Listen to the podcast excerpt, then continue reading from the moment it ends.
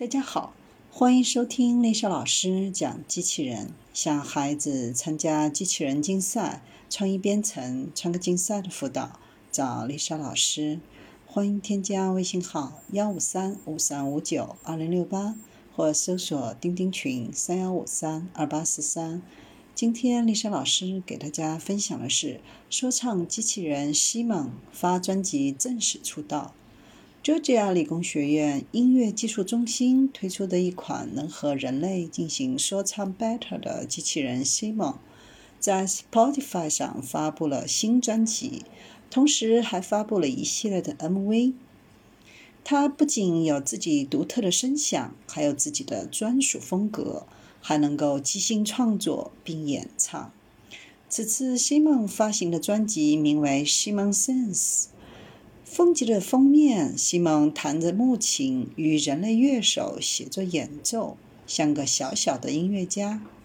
这张专辑一共有十一首歌，其中五首带有 MV，最长的歌曲有五分钟，最短的才三十秒，能够在线听。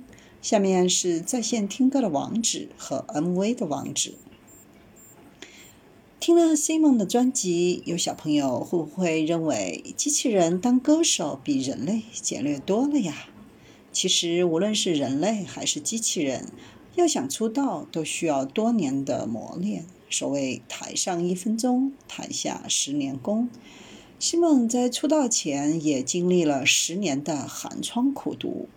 十年来，西蒙通过 AI 不断的在学习。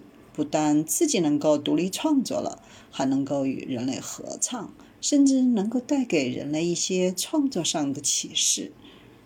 西蒙作曲才干的关键在于其语义知识，即在事物之间建立联系的才干。一开始，西蒙需求从收集的许多音乐信息数据当中整合出音乐的普遍规律。西蒙的音乐库中大约有两万首摇滚乐，两万首爵士乐。正是有了这样的数据，西蒙才能够有比人类更多的灵感。把握了这些乐理知识，西蒙就有了创造的根底。写下音符 F G A，那么接下来接什么音符比较好呢？深度学习会整合资料库，给出一个答案。西蒙的音色是利用了庞培法布拉大学的音乐技术团队开发的依据深度学习的歌唱音响合成器，通过许多数据集训练出来的一种能够很好体现西蒙这种无性别差异的声线，并且适合歌曲的旋律。有了好听的音色，会唱造、会歌唱就够了吗？当然不止这些。西蒙还会弹琴，早在2017年，西蒙就能独立的演奏木琴，还能实时的分析音乐，与人类合奏。目前，创作者还为西蒙规划了手臂。新的直流电动机替代了旧的依据螺旋管的驱动器，能够支撑更快的冲击速度，每秒三十次，以及更广泛、更线性的动态规划。比如在演奏木琴的时候，能够从非常柔和的弱音到更嘹亮的强音。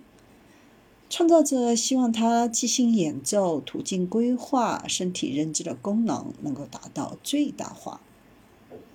西蒙是由 Georgia 理工学院音乐技术中心机器人音乐团队创造出来的。他们的方针是改动创造、体会音乐的方式，并创造用于创造演奏的下一代技术。该中心有许多研讨项目，包括机器人音乐、音乐信息学、广泛计算音乐、脑音乐，以及计算与认知音乐学。西蒙仅仅是机器人音乐项目当中的一个研讨内容。